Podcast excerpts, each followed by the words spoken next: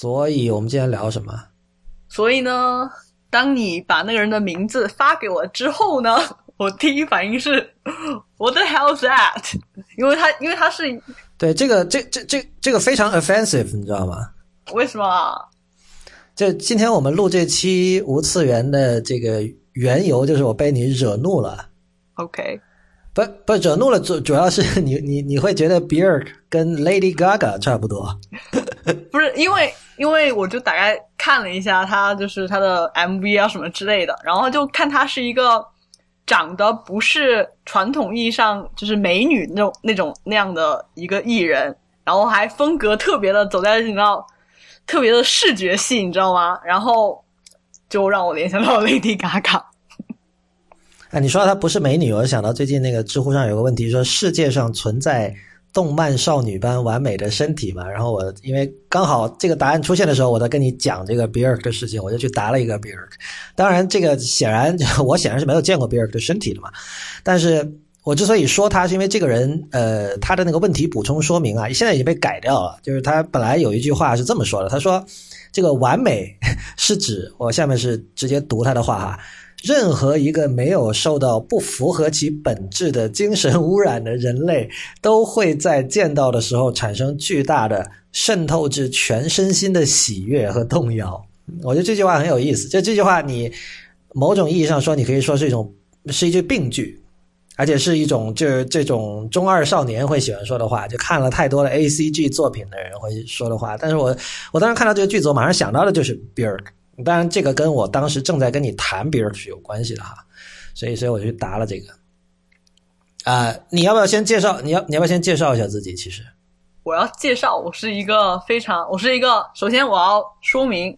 我来参加这期节目，但是我对 Bjork 或者任何 experimental music 完全没有任何任何任何的背景知识。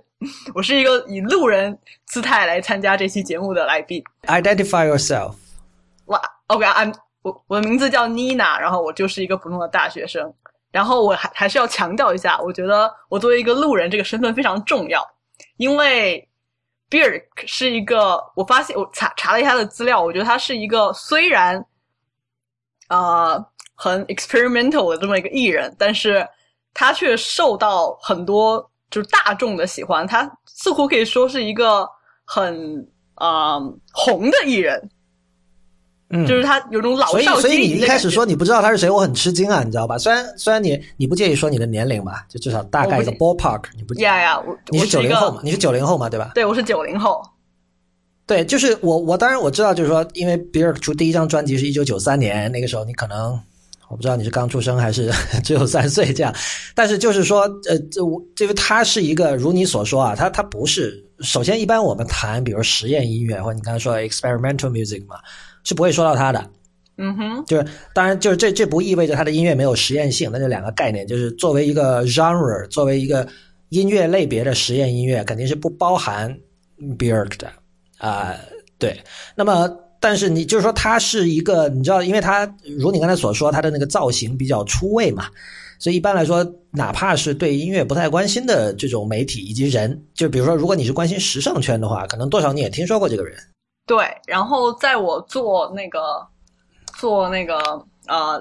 就是背景知识搜集的时候呢，我查到了 Bjork，然后我看到他的照片，然后我第一个反应是，然后他穿了一个那个就是。那个很著名的 swan dress，然后啊，对对对对，然后有个天鹅嘛，对对对，然后我就我见过这个人，就其实就算你不知道他是 Bjork，但是 you might like you might have known her，but you you didn't know，right？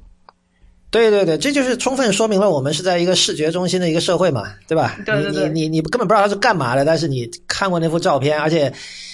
不知道这个是比尔本身比较鬼头鬼脑，他他意识到了这一点，就故意采取了一种策略，还是他的唱片公司采取这种策略，还是他其实根本没有任何策略可言，他只不过本心就是一个，他就想他就喜欢出位这样的人，就像三岛由纪夫那样的人都有可能了。但是反正你你记住了他，但是我还是很吃惊，就是说我第一次跟你提到这个人的时候，你问我这是谁，你不知道这是谁，就是他一直在出唱片，对吧？而且而且。就是他，你知道他很与时俱进的，因为他的上一张专辑叫那个 Biophilia，那是一张就大家称之为 App Album，就它是有一个 App 的。你去那个 App Store，就是在 iOS 的 App Store 上，你可以搜这个 Biophilia，你可以搜到这个东西。那么，所以所以就是说，你知道现在可能很多人，就我想包括你，可能你你真的就不会买唱片，就是你可能大部分听音乐都是在 Spotify 之类的地方听的，但是你肯定是你还是一个逛 App Store 的人，对吧？那可能你多多少少你会听说过，但是你完全不知道他是谁，我还是挺吃惊的，就是所以所以就是。呃，我就想到，就这样说可能比较自大啊，但是我不禁就想到当时这个王小波写那个《我的师承》的时候，他说的，就是说，他当时推荐了那个查良铮嘛，就是以前的一个翻译家，就是他说那个人翻译的这个诗很好，然后他就说，呃，我们必须告诉现在的年轻人说，这个什么是好的，什么是坏的，不然他就不知道。那我读这段话的时候，我还是高中生嘛，就是但是我当时印象就很深刻，就是我一直是认为。呃，我觉得尤其是今天吧，就是由于商业力量的强大，其实很多九十年代、八十年代、七十年代、六十年代的东西，它哪些音乐可以留下来，哪些音乐会呃，不论因为什么原因，在这种介质的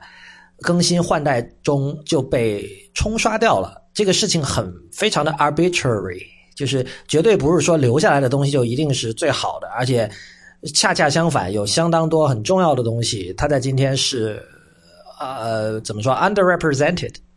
我一直是持这样的一个看法。所以你的这种，你你对于 b i r k 的不熟悉，我觉得其实是证明了我的这个观点。你有没有问过其他就是我这个年龄的人，他们知道 b i r k 吗？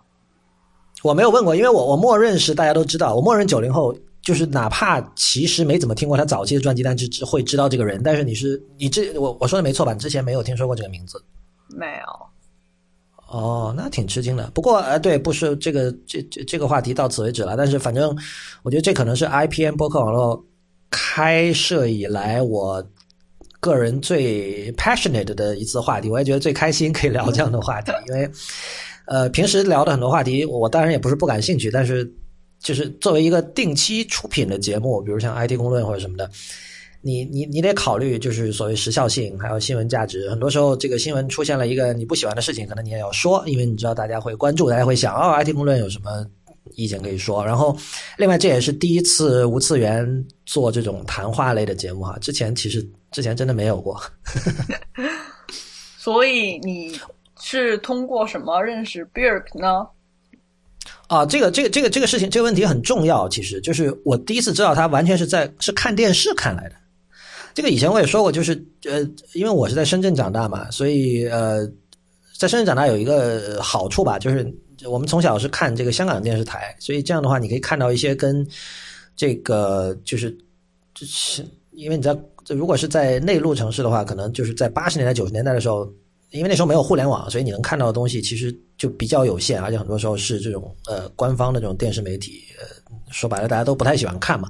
但我们当时能看到很多东西，比如说像那个像什么 Prodigy 的歌，像什么 Oasis 的歌，这些东西，可能我我相信很多人当年是从一些这种呃另类音乐杂志，比如像什么音乐天堂啊，什么朋克时代这些，就有的杂志会配一盘磁带嘛，在九十年代的时候，从那上面听到。但是我我们其实是在电视里看到的，我觉得这个区别很挺重要的，就是。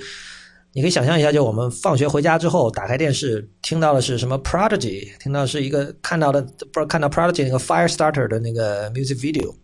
就是就是这个这个会让你有一种这样的感觉，就是这些东西不是一种你需要去奋力争取的东西，你知道吧？就当时，当然当时很多就是像我们这种喜欢听一些稍微不太一样的音乐的人，很多东西你是要非常拼命的去找。你去打口的地方淘啊，或者你买各种东西，网上各种地方下载各种盗版啊，你才能够找到的，而不是说你，比如说，如果你是一个在美国长大的人，很可能你你平时对什么实验音乐并没有什么兴趣，但刚好你放学回家的路上有一家唱片店，然后进去看，你就你就会偶遇这些东西，就是因为有个词叫 serendipity 嘛，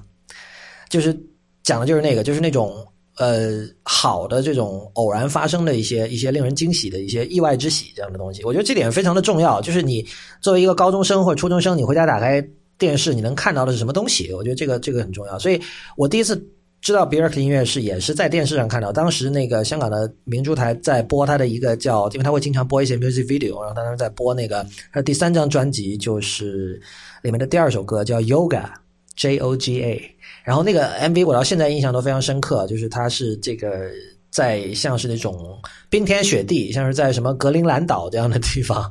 然后慢慢的你可以看到那个就是地面全都是结冰的，然后它有一个这个像摇臂啊那个镜头整个摇过去，然后呃乐曲进行到中段的时候，那个地上就裂开了缝嘛。然后还有一段是什么？那个冰，就是冰天雪地里面那个冰上面长出了草什么的。当时我就觉得哇，这个气势磅礴是吧？就这样。然后他他他的配器也很特别，就是它其实相当的简单，就是他他的人声加上弦乐，加上一些这个鼓点节奏，呃，就是鼓鼓是我是说 drum 那个鼓，不是说 classical 那个鼓点，就是鼓啊，打鼓的鼓，就这样。所以当时印象很深刻嘛。现在看来，我我不觉得那是特别好的作品，但反正那是我接触他的第一首作品。然后后来就是，因为当时就是什么各种打口啊、盗版啊、什么磁带啊、乱七八糟的。我记得 Bjork 的第一张专辑就是 Debut，在当年是在国内是可以买到磁带的，那是一九九三年的专辑。但是国内有卖当时的磁带。对我我我已经不知道那是所谓的引进版啊，还是。正版什么这种，如果去问那问什么王晓峰，他们应该会比较清楚。就是就是著名的带三个表。我我其实我我觉得有必要向听众交代一下，我当时为什么会那天就前两天的时候，为什么突然会跟你讲起 Bjork？因为当时是在那个 Kottke Kottke 点 org，就是 K O T T K E 点 org 这个网站上，呃，那个人他贴了一段视频，这个是 Bjork 最新的一张专辑，然后他因为你知道 Bjork 各种。新奇的这种想法，整天也都就很多的嘛。他这次说，他这张新专辑是有一个叫这个所谓的 “moving album cover”，就是会动的专辑封面。那其实其实它呈现出来就是一个视频啦。那个视频是他长期的这种有一个在洛杉矶的一个合合作对象，就帮他做多媒体和视觉的东西，叫 Andrew 黄的一个人做的。然后你可以看到，就是那个视频很有趣。我们会在这期的这个。呃，网站上把那个视频的链接给出来哈。然后我看了那个之后，因为我我在这么多年哈，我我第一次听他东西，可能刚才说了，已经是可能高中的时候，就是已经十多年了。那么，但是这么多年，每次我在网上看到他的一些行踪的时候，我都忍不住会去回顾一下，比如听听以前比较喜欢他的歌啊。但是我每次回顾都有焕然一新的感觉，我觉得这个是非常可怕的，就是每次我都会觉得，就是原来还有这么多我不知道的。我觉得，我觉得其中很重要的一点是这个歌词，就是小时候我们听的时候，其其实大家可能不太注重歌词。我也有过那种认为歌词完全不重要，就是你知道吧？就是就是谁要听歌词啊？你又不是看文学作品。但是但是后来其实慢慢理解到，这个是非常非常重要的，因为有一有一点是因为我们是我们不是 native 的这个说英文的人。但比如说，你你听一首中文歌，你不可能不注意到歌词的。事实上，就是很多人会觉得像凤凰传奇的歌比较俗，这个俗跟他歌词的俗是是有很大的关系的。我不知道你有没有这种这这种这种看法？对，对我我认为我因为我不知道，也许是因为你是一个从小学过乐器的人，所以你对于就是乐感。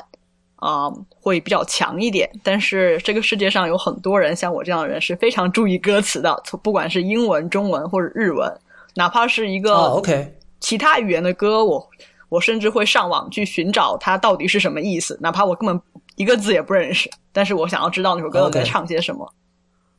哦，所以所以你其实没有经历过我刚才说的那个阶段，就是你你从来没有认为说歌词是不重要的，我从来没有认为过歌词是不重要的。OK。对我，我是觉得就是以前的知乎一个答案里，我写过，就是 Bjork 是一个学什么像什么的人。但是，但是我觉得这这个其实就这么说，仍然是矮化了他了。就是他是一个呃，就是你你你听他的东西或者看他做的各种事情以及他的各种言论，你你就是想想跪下的那种感觉，就是就是那种压倒性的那种天赋和天才，就是这这种东西是是无形的，但是你会感觉到像有一个实体。再向你压过来，就像一个石头向你压过来一样，就像那样的感觉。就是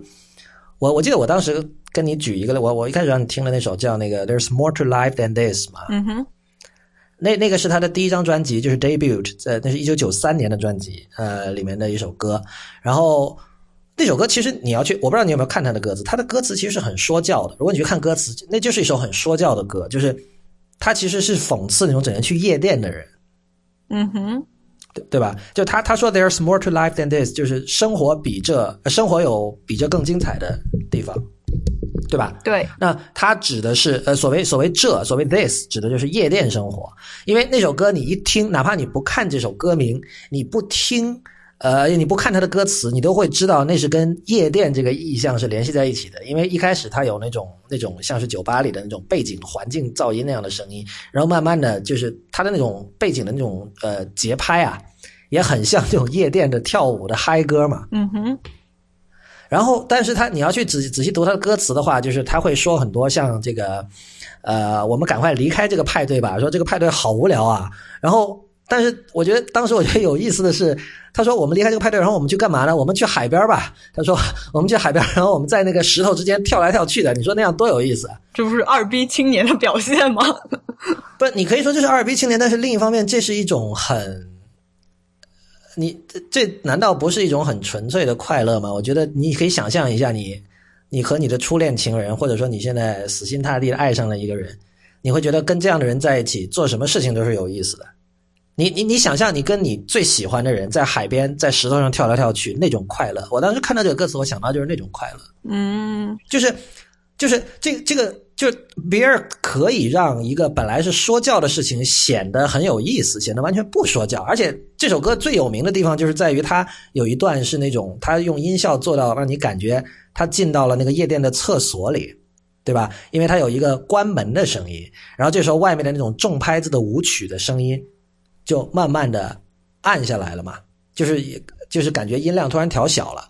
但是你进去之后，他会继续的唱，在中间那一段里，他的声音是非常清晰的，还是在前景的，但是那个背景的那种夜店的那种那种重节拍的声音，就好就完全退到了很远的地方，就是那那一段就非常的非常的 visual，就是你会你会感觉你你你就跟着他走进了那个夜店的厕所那种感觉。所以小时候听的时候，我小时候我也没有去看歌词，小时候也没有网嘛。然后我们当时我也不记得在哪儿听的，反正也也没有去看歌词，但是就觉得这一段觉得非常的有趣。然后后来长大之后，我就找了歌词来看了之后，我才意识到，就是他的歌词的语义和这首曲子本身要传递那种意境是结合的非常非常的紧密的。哦，是很紧密的，你不觉得吗？就是他。就他，他其实就是说教，他就是在讽刺那种经常去夜店的人，然后他跟你讲说，不要老这样，就是生活中有更有意思的东西。但是这种话你不可能这么直接说嘛，这么说就很二嘛，而且这这你这么说很容易引起别人的反感，人家说你你你管我啊。但是这首歌就非常搞笑，非常幽默嘛，所以你听了之后，你你是你是默默的接受到那个信息的。嗯，对对，那首歌给我的感觉就是一个，我觉得他整个人给我的感觉就是一个。欢欢快快、疯疯癫癫，然后，然后神经很大条的这么一个感觉。对，不是，关键是他学的很像，你知道吧？他的那个背景的那个鼓点，完全就是你像是在夜店会听到的。就也就是说，他利用了夜店的语言来讽刺回夜店。嗯，我觉得这个是有意思的地方。对对，就就他并不是说。你你知道，并不是说我是一个老学究，我觉得这个所有这种你们年轻人玩的东西都是都是都是很白痴的。他不是这样的，他就是在告诉你，用他的作品在告诉你说，这东西就是这样。我我我也可以这样玩，但是这个没有意思，嗯，对吧？对。而且而且这首歌其实它结尾的时候就是。呃，你知道以前有所谓概念专辑这种说法，就是说，比如说一张专辑十首歌，它其实中间都是连着的，它它十首歌是有一个逻辑在那儿的，从第一首到最后，有时候有个结构在那儿的。呃，debut 应该不能说是严格意义上的概念专辑，但是 There's More to Life Than This 这首歌最后它 fade out 了之后，它它其实是没有停的。如果你比如你当时播 CD 的话，就是你会直接的过渡到下一首，中间是没有任何间隙的。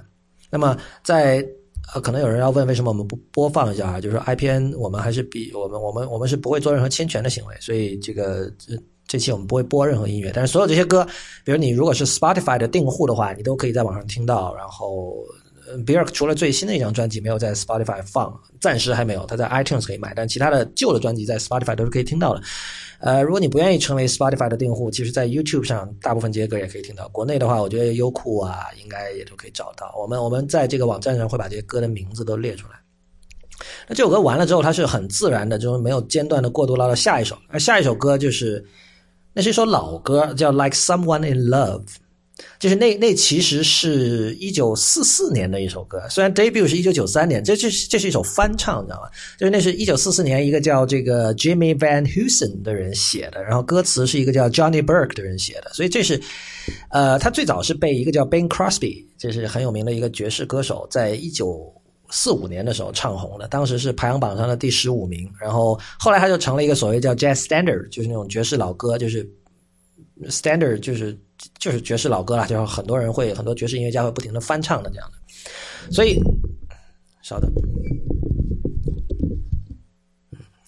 所以所以其实，在 debut 这张专辑里，Like Someone in Love 是非常奇特的，就是它是唯一一首不是 Bjork 自己写的歌，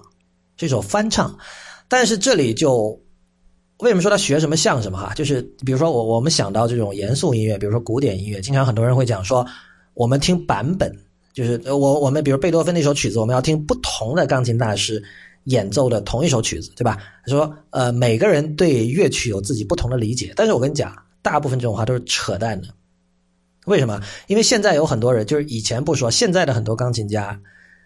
因为现在音乐媒介太发达了，你现在很少人真的就是说我拿到一首曲子的乐谱，然后我不听任何别人弹的，我就自己去看乐谱，然后我去。Starting from gra- from scratch，对吧？然后从头来看我应该怎么弹，这样的人已经越来越少了。因为，因为你比如你你小时候上钢琴课，你要学一首曲子，很可能老师是会让你听，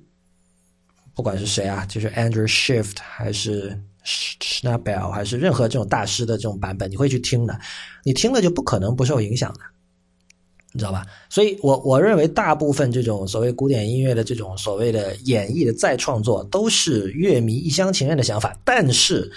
像 Bjork 在 debut 里翻唱的这首《Like Someone in Love》，你你去跟旧版，你去你去跟比如说 Ben Crosby 或者其他人唱的这首曲子，你去比较一下，这这是我们今天的福分。我跟你讲，就是说你在 YouTube 上可以非常轻松的进行这种比较。这这这是今天的福气，这这真的一定要珍惜。就是你你你你去比一下，你就会知道他唱的是多么多么的不一样，然后是多么多么的凄情入面。这样的歌在他的生涯里有两首，一首是这个，一首是那个《It's Also Quiet》，就是他第二张专辑，就一九九五年的那个《Post》里面的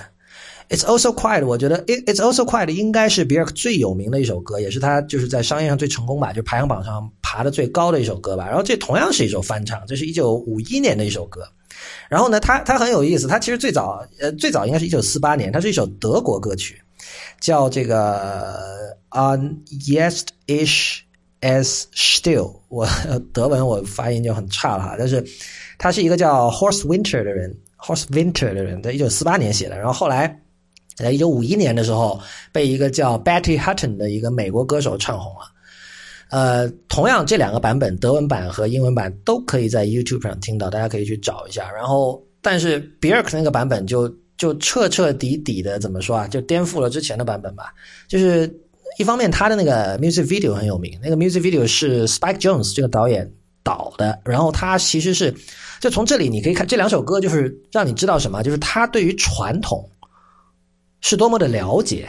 以前多么的呃，而且而且多么的尊重，就是说。你一般来说，大家会说比尔克是个前卫，就是在在在流行语境里说他是一个很前卫的人，对吧？他是一个呃不断挑战人们底线的人。但是其实他对于这种我靠，一九四零年代、五零年代的歌，首先他怎么会知道啊？你你设想，你设想一下，就是比如说一个中国的歌手去翻唱周璇或者说白光的歌曲，你知道吗？就是首先有多少人能够做到，就能有这种翻唱能力？有多少人他？会对这歌曲有兴趣，还是说他只是觉得我靠，这这谁听啊？这是你爷爷听的吧？就是这这这个说白了，这是我觉得也是老生常谈的话题了吧？就是传统在中国的断代啊。但是但是，其实在这个音乐的传统在在国外是没有断过的。而且比尔是个冰岛人，就是他，所以所以你可以看到，而且这个他对传统的这种这种延续，不只是。在那个歌里边，一开始我们听到 "It's All So Quiet"，我们觉得这个哇，好好百老汇啊，好像歌舞剧那种感觉，是吧？你第一次听到感觉是什么呀？我第一次听到，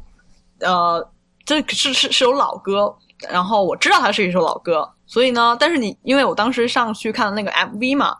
所以那个 MV 给我 movie 呃 music video 给我的的感觉是非常轻快，然后就看到他一个人就是在那边蹦蹦跳跳的，然后。然后跟就是各种，它也不是那种就是感觉像现在的 MV 一样，所有人都要穿的一样，然后很标标准，在大家都在跳舞。它是还一个挺有故事性的这么样这么一个 MV。然后我对，然后其实从这个 MV 你可以看出来它的故事性，所以我就觉得，呃，你其实能能能感，就是还是有百老汇的影子在里面。对，对就是很百老汇啊！你一看那那个东西，谁看了我觉得都会觉得很百老汇，包括那个歌的那个配器，还有你记得他有一个镜头，就是当时当年我们看了就很震惊的，他在那个就是飞檐走壁到墙上做了一个后空翻嘛，那个是他本人吗？呃，很可能是替身啦，这不应该说肯定是替身了。不，但是就是他，你知道他他不是同样在这这这个东西跟音乐也是配合的，在他音乐里有一段，他不是突然就是用这种像发疯了一样的那个嗓音喊了两声吗？对，I'm falling in love. 对，就是那个那个，那就是如果你不看 MV，你只听那个歌，那两声那时候的感觉，就跟你 MV 里看到他突然做了个后空翻的感觉一样。他本来是跟一帮拿着雨伞的男人在这个加州的一个街阳光明媚的街道上跳舞，然后突然他 飞檐走壁到墙上做了一个后空翻，就是那种感觉。就是这样，而且而且你知道他有一个镜头，应该是我觉得任何人第一次看会印象非常深刻，就是那是一个俯拍的镜头，然后他在中间，然后周围一圈的那个雨伞，各种颜色的，就是慢慢的轮流的打开了，你记得吧？对，那个那个给我印象很深刻。对，所以这个这就那个整个，当然整个片子以及尤其是那个镜头，其实是对一九六四年那个法国有个导演叫 Jacques Demy 的一个很有名的片子，这个叫《The Umbrella of Cherbourg》，然后一般它直译就是色宝 Cherbourg 的雨伞，色宝的雨伞，但是以前旧的中文译名叫秋水伊人。就如果是就是平时对电影比较有兴趣的人，应该都知道这样非常有名的电影。就那个电影也同样是，就是它视觉上这个色彩的运用非常精彩，而且有这种这个有有各种雨伞，有各种七彩的雨伞这样的一个东西。所以就是说，如果你对艺术史、对文艺史有了解的话，你看那个电影，你可以看出很多很多这方面有趣的东西。就像就就中国古人就最喜欢玩这些了，就是他写诗里面有各种典故嘛。然后你如果是读过那些旧的典故的话，你读那些觉得哇好有趣。就是在这点上，其实比尔克做的事情非常的古典，非常的非常的 quaint，这很有意思的。就这个这个跟一般人对他的印象，就所谓前卫啊，像你刚才说那种天鹅服装啊，这是完全不一样的。而且你你从这一点就可以看出，他是对历史源流、对于音乐史的源流是有非常深刻的认知的。就是当然你说这个 music video 去指涉这个秋水伊人，可能是 Spike Jones 这个导演的意思，可能不是他的意思，但谁知道呢？嗯，你你其实你你听了之后，你你是在 Spotify 去听他的东西的是吧？呃，Spotify 和 YouTube 和 YouTube 对啊，你你印象最深的是什么？是哪首？印象这两首里面其中一首吗？没有没有，就是所有的他整个的作品里面。呃，Bachelor Bachelorette，哦，真的吗？，对，就 OK。因为那你怎么会听到那个？你你是去听那张那个那张专辑叫什么来着？第三张专辑，呃，你查一下，我忘了，我现在电脑我不敢啊不管了，随便碰。就是就就是就是就是 Yoga，我才说那个 Yoga 那里面的第第三首、第四首。对你你你为什么你会对那首印象深啊？因为那一首，就是因为它就是所你在如果如果你真的上网去找《Bachelorette》这首歌的歌词的话，它一开始就是对他说什么 “I found a, a blood pond or or something like that”，然后但是其实你当当你真的听这首歌的时候，它一开始有一段非常非常非常令人深刻的独白，他说 “I found a book”，呃，但你这看的是 MV，对不好意思，我打断你，请你你先继续。对，呃，我看我看的是 MV，然后我觉得他当时读那一段不不不，你你把 MV 开头说了什么，跟听众交代一下，因为大家可能不知道。因为其实我不太记得他 MV 说了些什么。没有，他一开始就说，他说我我在一开始 MV 是没有音乐的，只有他的独白。他说我在这个树林里的地上发现一个洞，然后这个洞里有一本书，对对，然后我把这个书打开，然后很我很惊讶，我发现这个书上面那个字自动开始出现了，就是这个书开始进行自动书写了，然后慢慢的才进入这个 Bachelorette 的这个开头的引子的部分。但是这一段如果你去只听专辑的话是没有这一半部分的，哦，是这样吗？对，专辑里是没有这一部分。你是在 YouTube 看的对吧？对，我在 YouTube 看，而且对、啊我那可那我觉得这个就是这个 music video，我觉得对他这整个故事是很很很很重要的，因为他一开始就是这是一个很完整的故事，它几乎是像一个小电影一样，它有开头有结尾，然后就是没错，对，所以所以这样会让我印象很深刻。然后因为你单独看这首诗，然后再去看 music video，你得到的信息量是完全不一样的。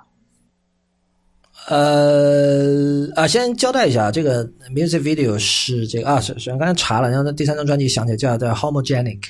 就是 Bachelorette 是 Homogenic 的第三还是第四首歌，然后这个呃 Nina 刚才提到的这个 MV 是其实不是随便什么人导，他是一个叫 Michelle Gondry 的一个一个法国的应该是法国吧，一个 MV 导演，然后他。这这个人是很有名的 music video 的导演，就是他好像 FX Twin 有一些东西是他导的吧，而且他跟呃比尔合作过很多，就是很多个 MV。我还挺惊讶，你刚才我要没听错的话，你刚才是说，如果你没有看这个 MV，只看歌词和音乐，你会觉得缺了很多东西，是吗？是的，我因为我我其实很晚之后才看那个 MV 的。小时候，小时候我听我没有看歌词，但是你知道，就那个歌的那个音乐上，它很戏剧性嘛，对吧？对对对，那那个歌当时我听了，就是很有那种歌剧的感觉。我觉得很多人可能都有这种这种印象，就非常 dramatic，而且而且这种 dramatic 在今天其实是有点不合时宜的，甚至你说，就是他他我我甚至我觉得他当时这也是九十年代九十年代末的一张专辑吧。当时出来的时候，其实是我觉得是很可能是呃刻意的在指涉某一种。过去的某一种就是 old fashion、old school 的一种一种风格。呃，bachelorette 这个词本身是单身女孩的意思。然后他那个，我觉得，我觉得我觉得这样啊，我们做一个实验吧，就是呃，你可以去这么想。刚才我们不是讨论过说歌词重不重要嘛？然后 Nina 你是觉得歌词一直都是很重要的。然后我曾经经历过一个觉得歌词不重要的一个阶段，后来我否否定了我那个阶段的自己，对吧？我现在也觉得歌词很重要。那么。我们把比尔当成一个诗人来看，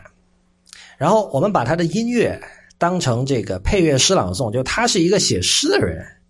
然后呢，他的唱片其实是他把那首诗，因为我们知道诗歌本身这个东西就不只是文字，它同时是是音韵，是是语音，就是你不是只是用眼睛看，你是要用耳朵听的，就是一个一首诗读出来好不好？是非常重要的，就不是说你你看着那些文字，你觉得哦意象好美，但是读出来像屎一样，这这不是一首好诗，对吧？那我我我我们我们来读一下吧，我们把《Bachelorette》的歌词来读一下，怎么样？等下我插一下，就是我不知道你知不知道，就是《Bachelorette》这首歌的背景，因为这首歌，呃，我查了一下，就是他在写这首歌的时候呢，他是自自己特别找了自己在冰岛的诗人的朋友。然后据说他们当时在他们那个诗人朋友的小屋里面，然后喝着红，喝了很多很多红酒，然后啊，然后 Birk 给他讲了自己心里面的这个故事，然后他他说 spend hours and days and tell him the story，然后这个诗人呢，这个诗人最后写了这个歌词，然后最后变成了这首歌，所以就是我一直很强调这首歌的故事性，就是因为我看了这个，因为这是 Birk 自己自己想的故事。我靠，这个太有意思了！这我之前完全不知道，你知道吧？这这就是我刚才一开始在节目开头说的，就每次我因为某种事情，就是去去重新呃回溯呃比尔的艺术生涯的时候，我都能发现很多我不知道的东西。当然，但比如说，如果比如有杂志约我写一篇他的东西，可能这些东西我都会会去查。但是平时没事儿，可能因为其他值得关心的东西也很多嘛，就平时没事儿可能不会去查。但是但是就是太有趣了，而且因为因为这这首歌的歌词，它的意象。就非常非常 visual，你不觉得吗？是的，啊，所以所以我们继续刚才的实验吧。好，那个你先读还是我先读？你先读吧。话说这个歌词你有没有摆在你面前啊？有。啊，OK，那我先读哈，我读我读完一遍，然后你读一遍。好。然后当然我我们同样就是由于版权问题，我们不可能在节目里播这首歌，大家可以听完我们拙劣的朗诵之后再去去网上找这首歌来听，然后你就可以我明白刚明白我刚才的意思啊。那我先开始哈。好。Bachelorette. I'm a fountain of blood in the shape of a girl. You're the bird on the brim, hypnotized by the world. Drink me, make me feel real. Wet your beak in the stream. Game we are playing is life. Love is a two-way dream. Leave me now, return tonight. Tide will show you the way. If you forget my name, you will go astray, like a killer whale trapped in a bay. I am a path of cinders burning under your feet. You are the one who walks me. I'm your one way street. I'm a whisper in water, secret for you to hear. You are the one who grows distant when I beckon you near. Leave me now, return tonight. The tide will show you the way. If you forget my name, you will go astray, like a killer whale trapped in a bay. I am a tree that grows hearts, one for each that you take. You are the intruder hand. I'm the branch that you break.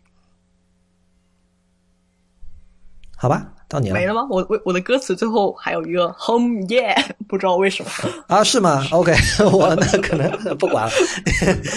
不管你来吧。好，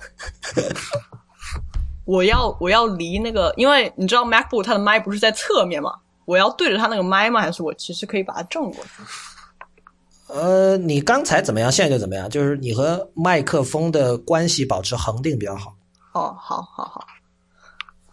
I'm a fountain of blood in the shape of a girl. You, you're the bird on the brim, hypnotized by the whirl. Drink me, make me feel real. Wet your beak in a stream. Game we're playing is life. Love is a two-way dream. Leave me now, return tonight. Tide will show you the way. If you forget my name, you will go astray, like a killer whale, trapped in a bay. I'm a path of cinders, burning under your feet. You're the one who walks me. I'm your one-way street. I'm a whisper in water, secret for you to hear. You're the one who grows distant when I beckon you near. Leave me now, return tonight. The tide will show you the way. If you forget my name, you will go astray, like a killer whale trapped in a bay. I'm a tree that grows hearts, one for each that you take. You are the intruder hand, I am the branch that you break. Um, um, yeah, um, yeah. 哦，我这儿我这儿我我不知道我不知道最后我这儿没有看到最后那段。不过我觉得大家，我觉得这是就是我觉得前两节稍微翻译一下好了，就是他一开始是把自己想象成一个就是用血血水构成的，就是流血的血啊构成的这个泉清泉，然后呢，同时又保持了一个女一个一个少女的形态。你想啊，这这个是很，这 个他的第一句话就是多么的重口味的一个一个形态啊，然后，然后他把对方就是说你比喻成一个就是在轮子的边缘上的站着的一只鸟，然后呢，同时这个轮子的转动让你就把你给给给催眠掉了。然后第二节他说这个你来喝我吧，因为因为我是一个，就我虽然形态上是一个少女，但其实我是我是液态的，我是有而且是由血构成的，所以他说你这个鸟你来喝我吧，把我喝下去吧，然后只有你喝了我之后，我才能够感觉到我是真实的。然后同时你喝了之后，你可以把你的这个 beak 就是鸟的那个硬壳嘴 变成这个变把它弄湿。你把你把你的硬壳嘴浸润在我的这个血构成的这个清泉里，然后你的 硬壳嘴就变湿。然后他说我我们我们正在玩这个游戏是就是就是生活啊啊就就就巴拉巴拉巴拉巴拉巴拉诸如此类的，就是我我我当年听这首歌的时候也是高中哈，因为这可能是我买的最早的几张正版 CD 之一。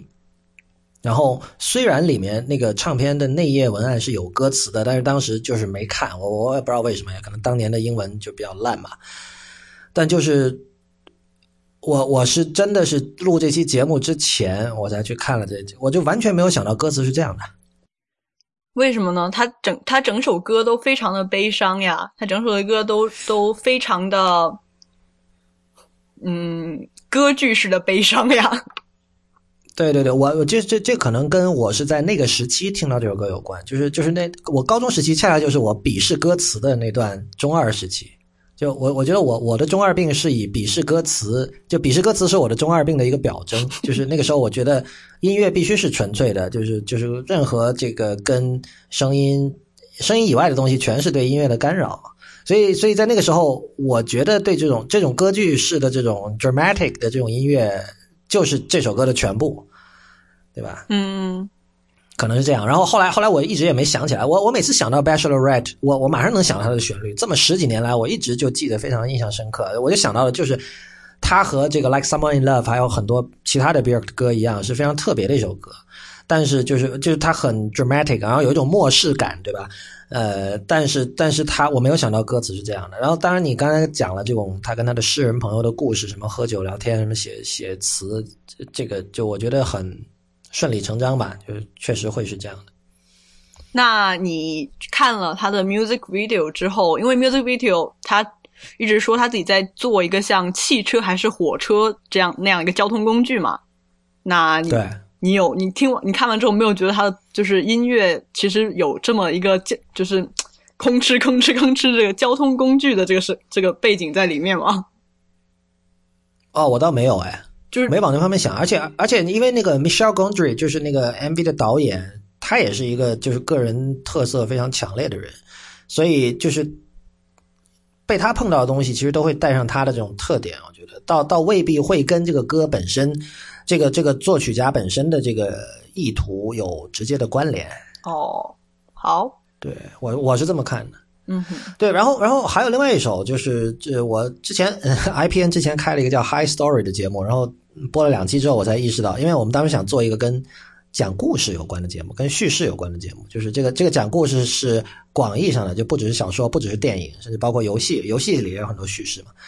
所以，然后当时我们想出了一个这个节目的名字叫 High Story，然后它的拼法其实是这个，其实就是 History，但是我们把 History 一开始的 H I 用括号括起来。然后前两天我突然想到，这个 Björk 有一首歌叫 Hyper Ballad，这是很适合当 那个节目的名字的，不过我们错过了，当时谁也没想起来。High 呃 Ballad 就是叙事曲嘛，嗯，叙事曲是一个至少十九世纪就有的一个一个一个音乐的形态吧，就是我们知道可能比较有名的，像肖邦写过四首叙事曲 Ballad，然后就这一点又是又是可能可以体现这个 Björk 他的这种，你可以说是传统的音乐修养，或者是他对音乐史的这种认知和了解，就是他这首歌叫 Hyper Baller 就是超叙事曲。那呃，叙事曲传统意义上就是说我我是这背后是有故事的，但是你知道，你你现在去听肖邦的四首叙事曲，其实你肯定是听不出任何故事，因为那就是一个钢琴在那弹嘛，对吧？你你会听出这首曲子有个结构，但是谁要是说哦，我听了这四首叙事曲，我就知道它背后的故事是什么？呃，我觉得这这这显然就是这肯定是扯淡，而且而且其实它背后的故事是什么，并不是那么重要。那但是这个。Björk 的这首超叙事曲呢，其实是，你看它的歌词吧，这歌词其实谈不上一种故事，但是它的歌词非常有趣，就是这这个跟那个刚才我说的那个 There's more to life than this 里面他说到海边在石头之间跳来跳去挺有关系的，你不觉得吗？他们两个都是描述一种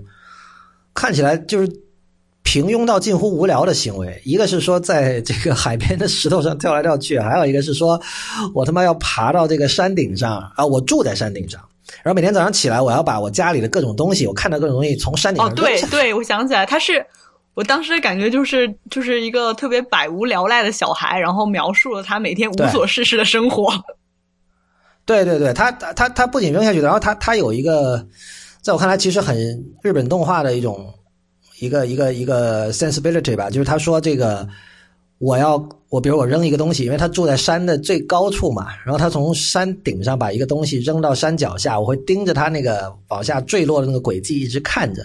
然后同时我会想象那个我如果是我自己从山顶上跌下去了，我撞到那个石头上的感觉，这个你知道日本很多动画里不是有那种呃。比如说你你两个武士比剑，然后两个人冲过去，然后那个剑两两两剑相交之后，然后这时候镜头只停留在一个人的身上，然后这个人就是保持那种很帅气的这个，你知道吧？那种姿势保持大概三四秒钟，然后切换到下一个镜头是对方的剑已经断了，然后落在地上。或者是一个水滴，他妈的，或者一个什么东西被抛到了空中，然后下面两个人噼里啪啦打了 一大通，然 后最后你发现那个切到下一个是水滴刚刚才滴到地上，这已经成为一个成为一个 cliche 了嘛，对吧？有很多文艺作品都会有这样，包括你可以想象那个 Quentin Tarantino 完全 tongue in cheek，就是这种带着坏笑再去这个模仿去 appropriate 这样的一种一种场景，就是我我看那个歌词，我想到的是这个。嗯，所以我们是不是应该把这个歌这个歌词也读一下？好，你可以不用全剪出来，你就剪一两句就好了嘛。没有没有，我觉得要全读的。不过这这个实验的这个 point 就是在于说，我们试图把 Björk 这两首歌把它呃当诗歌来对待，然后然后我们向大家示范一个拙劣的朗诵者和一个有天赋的。呃，打引号的朗诵者是怎么对待的？就是你，你如果去听这两首歌，你会发现，就这些有时候表面上看来非常平平无奇的歌词，在他的嘴里是怎么被被唱出来的。而且你可以注意到，刚才刚才刚才那首叫什么？那个《Bachelorette》里面有一句说 “Game we are playing is life”，这句里面这是比尔克一个特点，就是他我不知道这是跟冰岛语的这个特性有关还是什么，他把那个 G 这个音啊，他会读成那个发成日。和之这个音，就是呃，他在那个 "There's more to life than this" 里面有一有一个单词叫 "ghetto blaster"，就是指那种呃，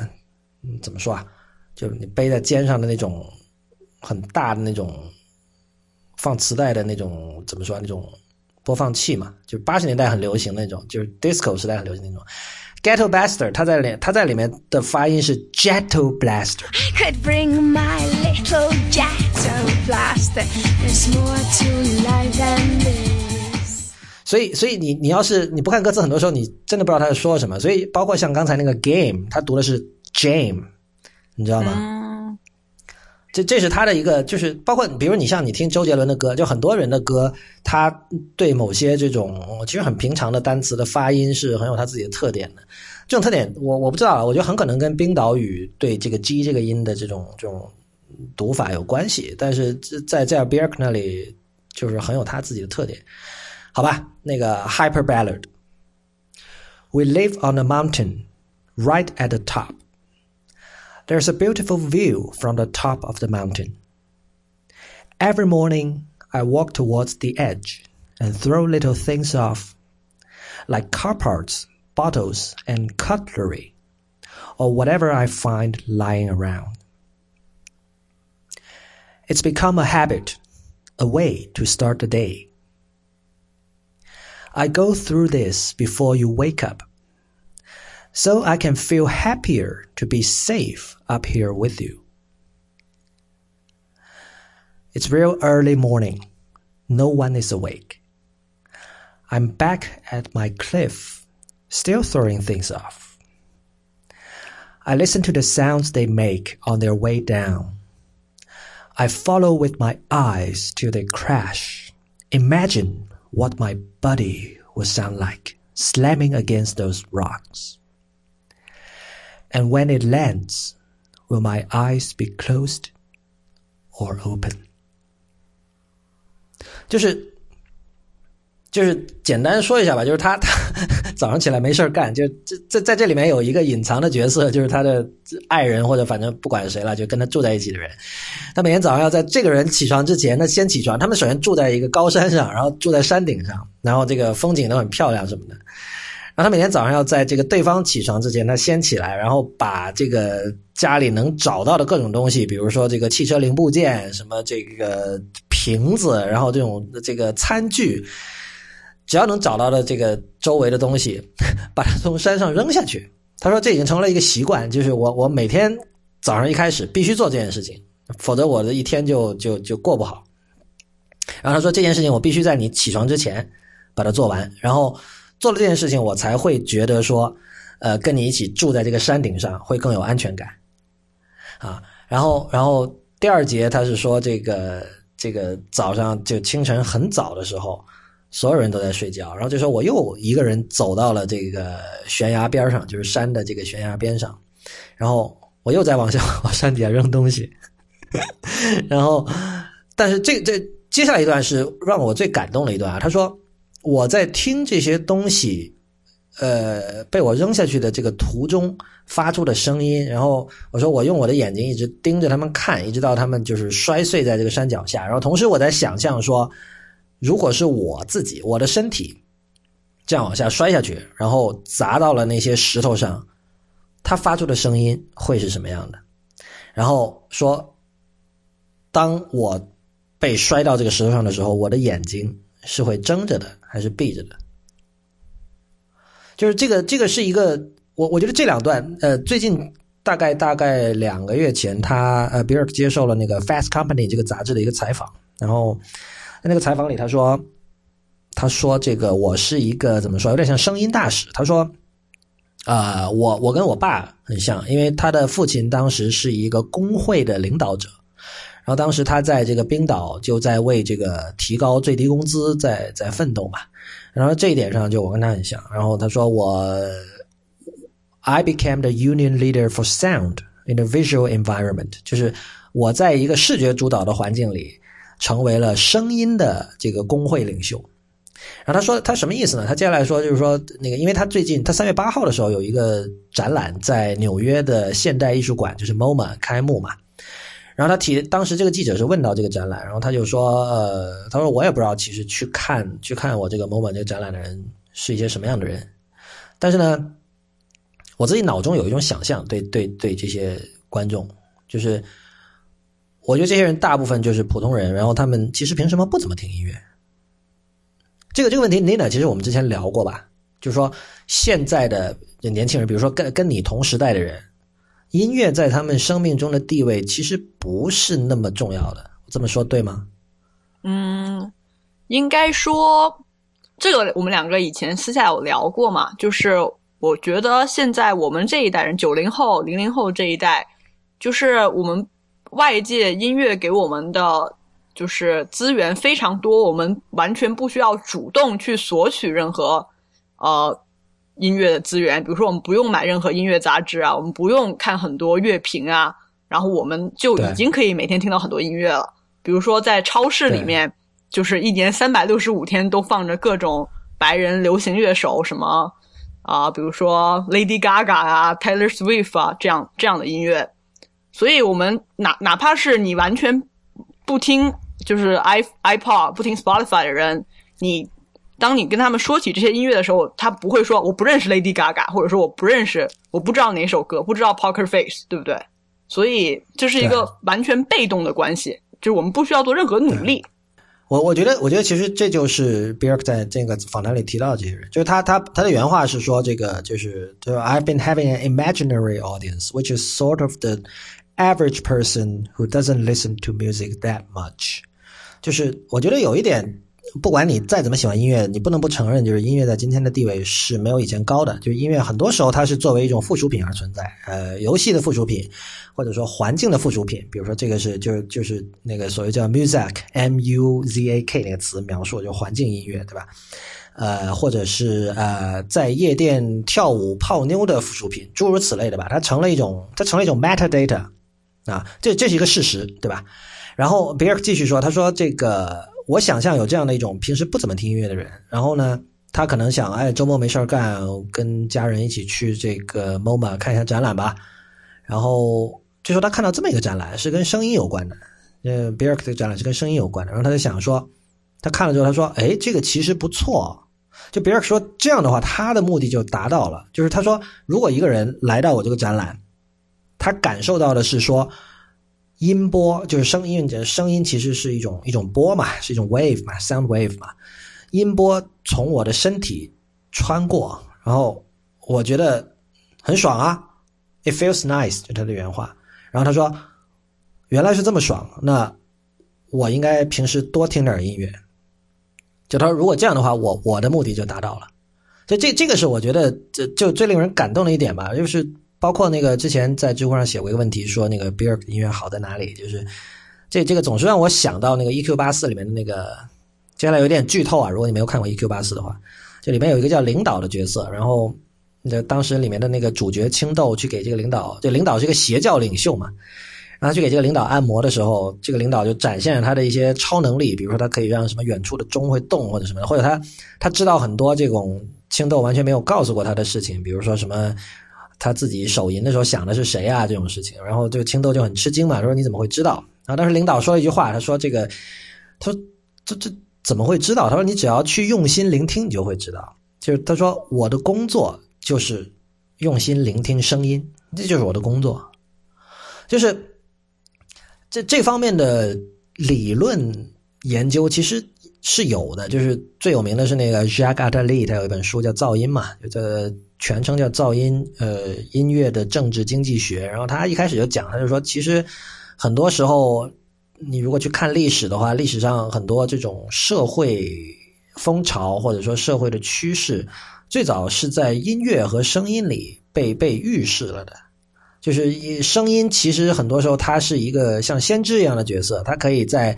呃一般人没有意识到的时候就意识到。有什么变化会即将出现？当然，这里的时间差可能很大，比如说可能是是要几十年，就是等他等那件事情真的发生的时候，可能你已经完全不关心这种事情了，你可能更关心的是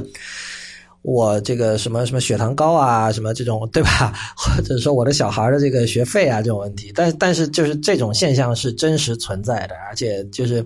这这是我觉得比尔他的那段访谈我觉得最有意思的地方。然后我为什么说到这个？说到这个是因为说到什么？刚才说起他从那个山上往下扔东西，对吧？是的，你脑补太多了。不不，但我觉得不是的，这我觉得恰恰不是脑补，就是说，在我看来，就是他从 Hyper Ballad 时代，Hyper Ballad 时代第二张专辑，一九九五年的 Post 这张专辑的的一首歌，在那个时候他就已经呃下意识或者有意识的在歌词里，在就他是一个非常敏锐的聆听者，他是不停的在听各种各样的东西的，这点。在他音乐里也很明显嘛，我觉得他他之所以能够去把翻唱这件事情做得这么好，说起翻唱就不能不提他的那个《Dancer in the Dark》，就是他的那部电影。这这个电影其实也是当时我们非常就是震惊的一件事情，就是《Dancer in the Dark》是两千年的电影，然后他是主演嘛，然后他当年还拿了那个康城影展的最佳女主角。你知道今天很多人会强调说跨界，或者说这个跨学科、跨领域 （multidisciplinary），然后这个听起来是件很了不起的事情，是吧？任何人，你哪怕你做的东西是屎，但只要你说我是这个 multidisciplinary，大家都觉得嗯还是不错的，你还是一一坨不错的屎。但是像 b e r k 这种人，他是在 N 年前他就把任何的这种 boundaries 这种界限都已经就踩烂掉了，然后他。就用那个《破坏之王》里边那个吴孟达的话说：“唔通我周围同人讲咩？他说我跟李小龙本来就是两师兄弟，难道我要周围跟人说吗？他说我这个人就是很低调的。也就是说，真正实现了好的跨界的人，是根本不屑于提这些事情的。只有那种没有跨界能力，然后觉得现在跨界是一件。”是个 buzzword，是一个就是可以提高自己的这种 marketing 的价值的人才会把这种东西老挂在嘴上。说实话，当初我们听到 Beer 演电影这件事情，我们我们不那么确定的，我们心里是会想说他能演好吗？他毕竟是个音乐家，因为有太多跨界失败的例子了。跨界失败例子可能占所有跨界实践中的百分之九十五吧。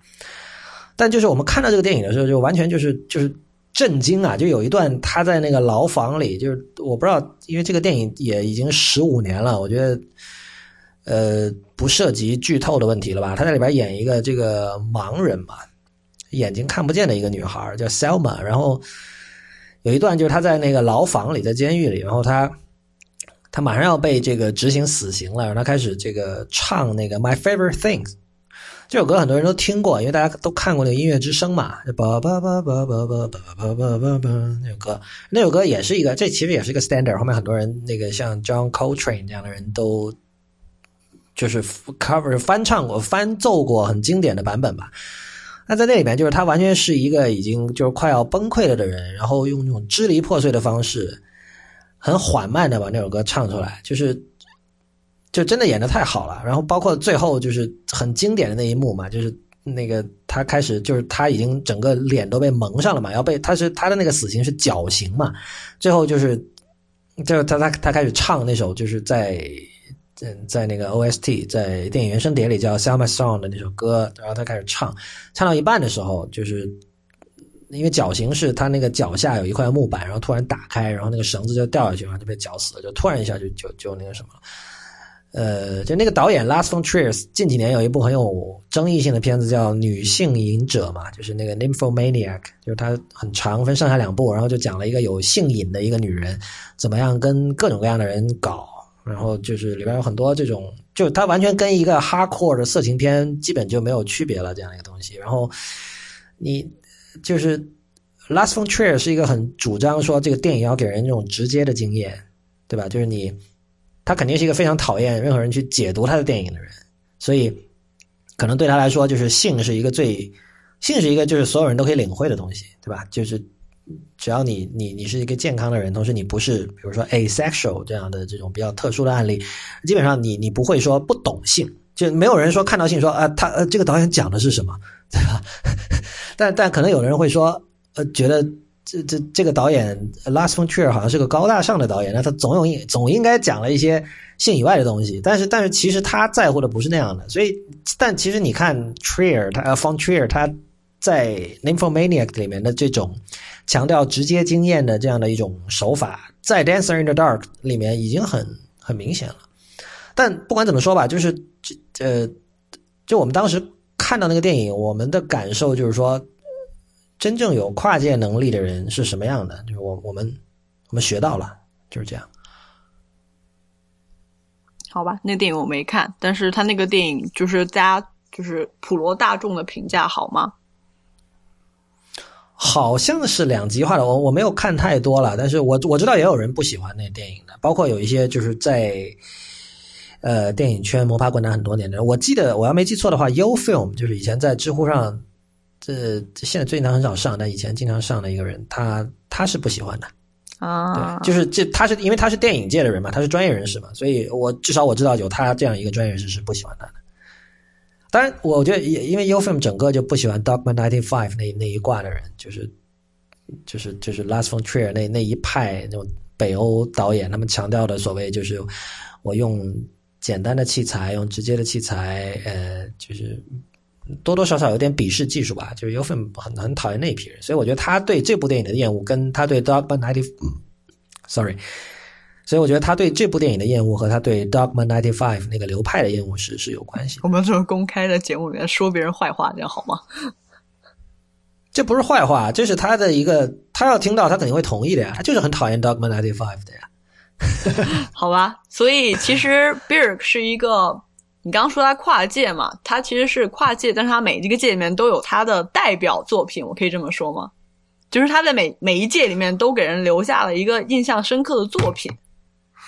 我觉得他不是跨界，就是他在他眼中本身就没有界的。哦，我我觉得这点挺重要的，就是说跨跨界，其实在今天哈多多少少你很难说他没有。你很难说跨界是完全 sincere 的一种一种做法，在大部分人的实践当中，就是当一个人说他要跨界的时候，你不禁至少我哈，我不说你啊，我就说我不禁会去想说，是不是因为他觉得这样可以在 marketing 上取得一定的反响，或者说他其实就是在自己原本的界里做不下去了，然后他要跨界，或者是他觉得现在某一个界就是，比如很多艺术家就是这样的呀，就是他觉得。哦，现在软件很火，我要做一些跟软件相关的东西。游戏很火，我下一个这个我下一个作品是要跟游戏相关。但是尽管他可能从小到大就没有玩过什么游戏，他到今天也觉得游戏是个浪费时间的东西。这这其实就是一种非常不 sincere 的一种态度。但是在比尔比尔看来，就是你可以说是赤子之心，你也可以说他本身就没有任何分别心。对他来说，所有的东西，不管是电影还是音乐，就都是可以做的。而且就是我本身他就。在他眼中就没有界，所以我也觉得，同样是那篇 Fast Company 的采访，有一段就是你知道，就是你怎么说啊？你你如果是那种非常注意说一个人要跟上时代的人的话，你对 b i r k 也没什么可挑剔的，因为他现在已经已经在思考我要不要做一个跟 Oculus Rift 有关系了有关系的东西了。Oculus Rift 是一个是一个虚拟现实的一个一个眼镜，一个 headset。呃，如果大家听 IT 公论的话，我们之前有有有讨论过这个事情。但是但是，Oculus Rift 是一个直到现在都还远远没有成熟的一个一个产品。就目前它只有给开发者准备的一个三百五十美元的一个一个版本。就你你如果是个普通消费者，你去买那个东西是毫无意义的，你可能就没有任何东西可以玩。但是比尔就已经在想这方面的事情了。但是当 Fast Company 的记者在问他这方面的问题的时候，他是这么说：他就说，Andrew 和我就是呃洛杉矶的那个叫 Andrew 黄，就帮他做这个多媒体的东西的那个人，说我们讨论过这个事儿。那么他说我之前不是做过一个 App Album 嘛，就是 Biophilia，然后他说对那个时候，因为因为他说他从小就对这个音乐教育很有兴趣，就是他很想。成为一个音乐教师，这是他小时候的一个一个梦想，啊，然后他觉得就是那张专辑在这方面可以有所成就吧，呃，但是他就说我们不能仅仅为了去用一个 gadget 而用一个 gadget，就是他说，呃，我我觉得这这句话在怎么说啊？你你如果在这个科技的语境里去聊的话，是一个是一个常识，可能隔几年就会有人来出来就是。呃，这个提醒一下大家，说你千万不能，对吧？你开发一个功能，你要想到人们真正的需求是什么？你不能说只是仅仅是因为这个技术很酷，我就去用它。但是这件事情真的很容易被人忘记，所以这也是为什么大家会不断的说这件事情的原因。但是这句话由比尔说出来就非常非常的有说服力，因为他从来就没有被时代抛下，就各种东西。他都是第一时间赶上的，对吧？然后接下来他又说一句话，他说：“这个，他说做 App 可以很便宜，但是，然后他说这个 App 其实是很朋克的一种东西。就对我来说，做一个这种 App Album 就 Biophilia 那种东西，其实有点像我又重新做了一个朋克乐队。但是他说，如果我要给 Oculus Rift 去拍一个东西，那就不不是这样了。” 这这句话听起来，你知道，如果你是做这种创业的或者做什么，你一定会知道，做 App 一点都不便宜，尤其是你要做一个用户体验好的 App，尤其是像在 iOS 上有无数这种，呃，很很有天赋的开发者和设计师，已经把 App 的用户体验提到了一个很高的高度了。所以你你要说我我我你你要说做一个好的 App，一点都不便宜，就是最基本的程序员和设计师的要价都会很高，但是。我完全理解比尔为什么这么说，为什么他会觉得做 App 是一件很朋克的事情。就是，就如果你有他那样的地位，当然对你来说，就这属于已知的问题，这属于已知的难题。而已知的难题是可以用钱解决的问题，那钱他是不缺的嘛。所以对他来说，呃，做 App 就可以是一件很朋克的事情，就是可以用相对对他来说比较低的成本解决的事情。对吧？因为有无数的这种 App 外包公司，但是 Oculus Rift 这是一个完全是没有被探索过的一个领域，所以，所以那个时候就是说他说的 O 给 Oculus Rift 拍东西不便宜，这个可能主要指的不是金钱上，而是说他的投入上，而且是这这这就是他们在探索一种未知的难题，就是他们不知道应该做成什么样子，这是整个现在虚拟现实社群面临的问题，所以你可以看到他。他思考的问题其实是跟站在最前沿的这种技术开发者思考问题是很像的，但是同时，他又时刻在提醒自己，就是不能为了 gadget 而 gadget。我觉得就是，所以之前我在我用 IT 公论的那个社交网络账号就说了一句嘛，我就说，就你看了这篇文章，你就可以更深刻的去理解技术，因为就是如果你是一个做技术的人，不管你是程序员还是产品经理，其实很多时候你会很正常的。因为某种技术它提供的可能性，或者某种技术本身给你提供了那种甚至是生理上的快感，而无法自持，觉得一定要去用它。但是，呃，这个时候你你真的是需要别人来给你浇一盆冷水，然后重新的思考一下这个这个东西，就是你的那种嗨，是不是能够转译成用户的嗨？你有没有听过那个 Hyperbella 有一个弦乐版？弦乐版没有。他九七年出了一张 Telegram，那 Telegram 是一个 remix 专辑，就是他把他之前的一些歌重新 remix 了一下，然后其中就有 Hyper Ballad，但 Hyper Ballad 它原版是那个有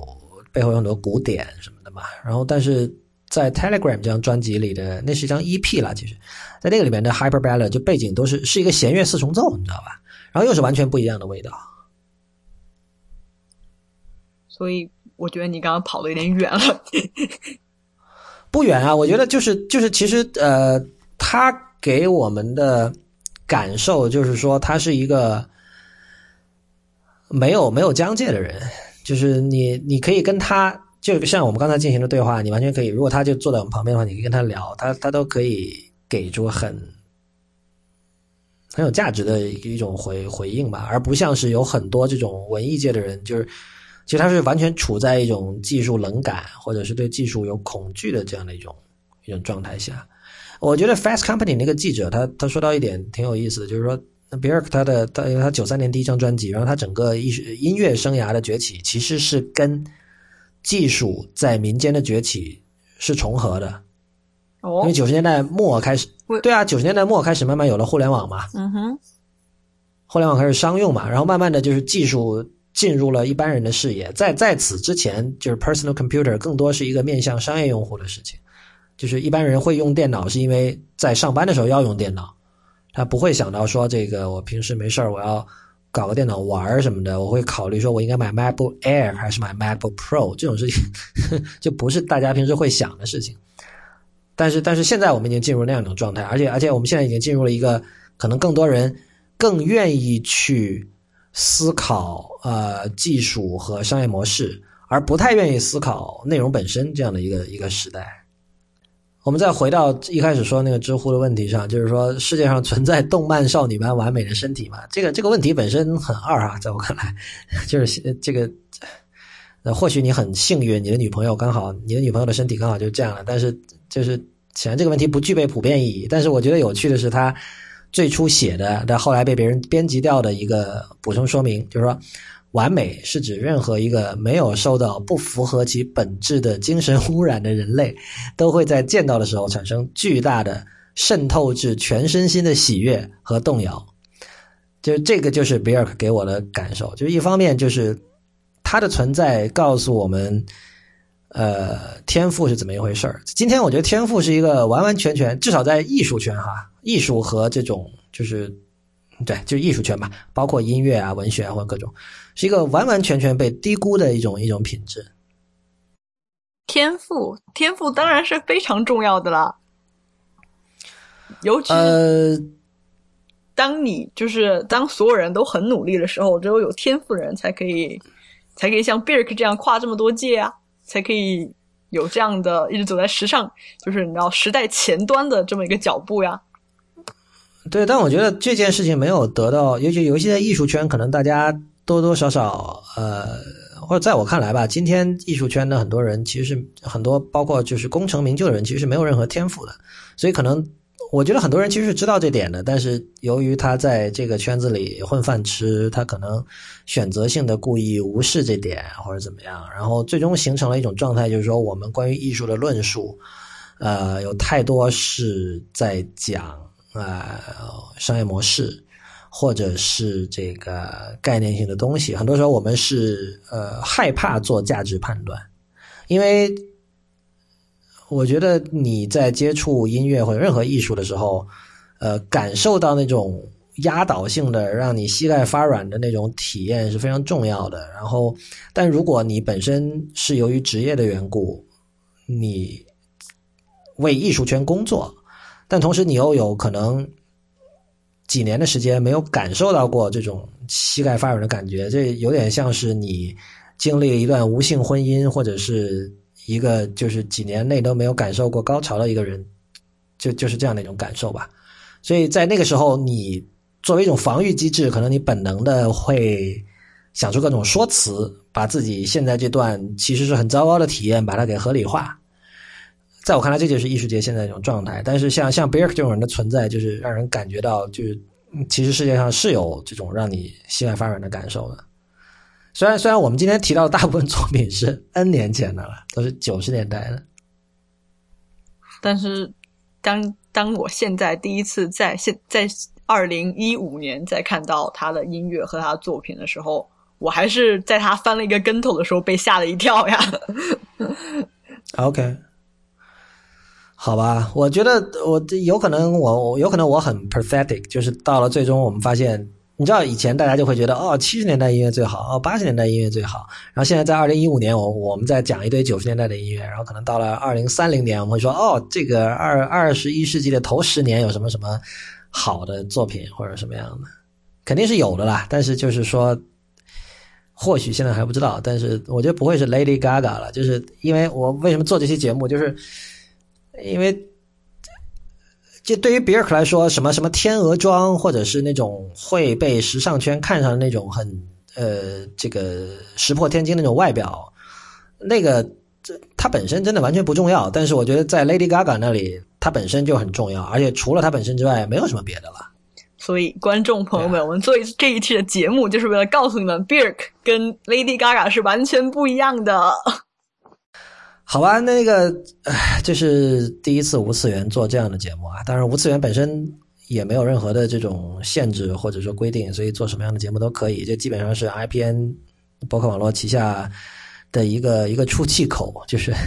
其他节目没有办法做的东西，我们可以丢到这里来。呃，不知道大家喜不喜欢？如果喜欢，可以告诉我们，以后我们还可以做更多的节目。之前有很多人问说，那个 IPN 为什么不做一期音乐的节目？呃，我觉得其实无次元从第一期开始，它就是一个音乐节目。当然，你可能不同意，但至少我觉得这一期是一个彻彻底底的音乐节目吧。但是可以确定的是，除非我们有一天，呃，通过某种方式解决了版权问题，我们是不会做那种在节目里播歌这样的节目的。呃，我我也很想做那样的节目，但是这个我们我不想做任何侵犯版权的事情，大概就是这样。好吧，那那个谢谢 Nina 今天来参加无次元的录音，希望以后还有机会。好，然后希望大家回家可以看一下 Birk 的 music video，然后听他的歌，然后就可以知道我们这期到底在讲什么。OK，拜拜各位。拜拜。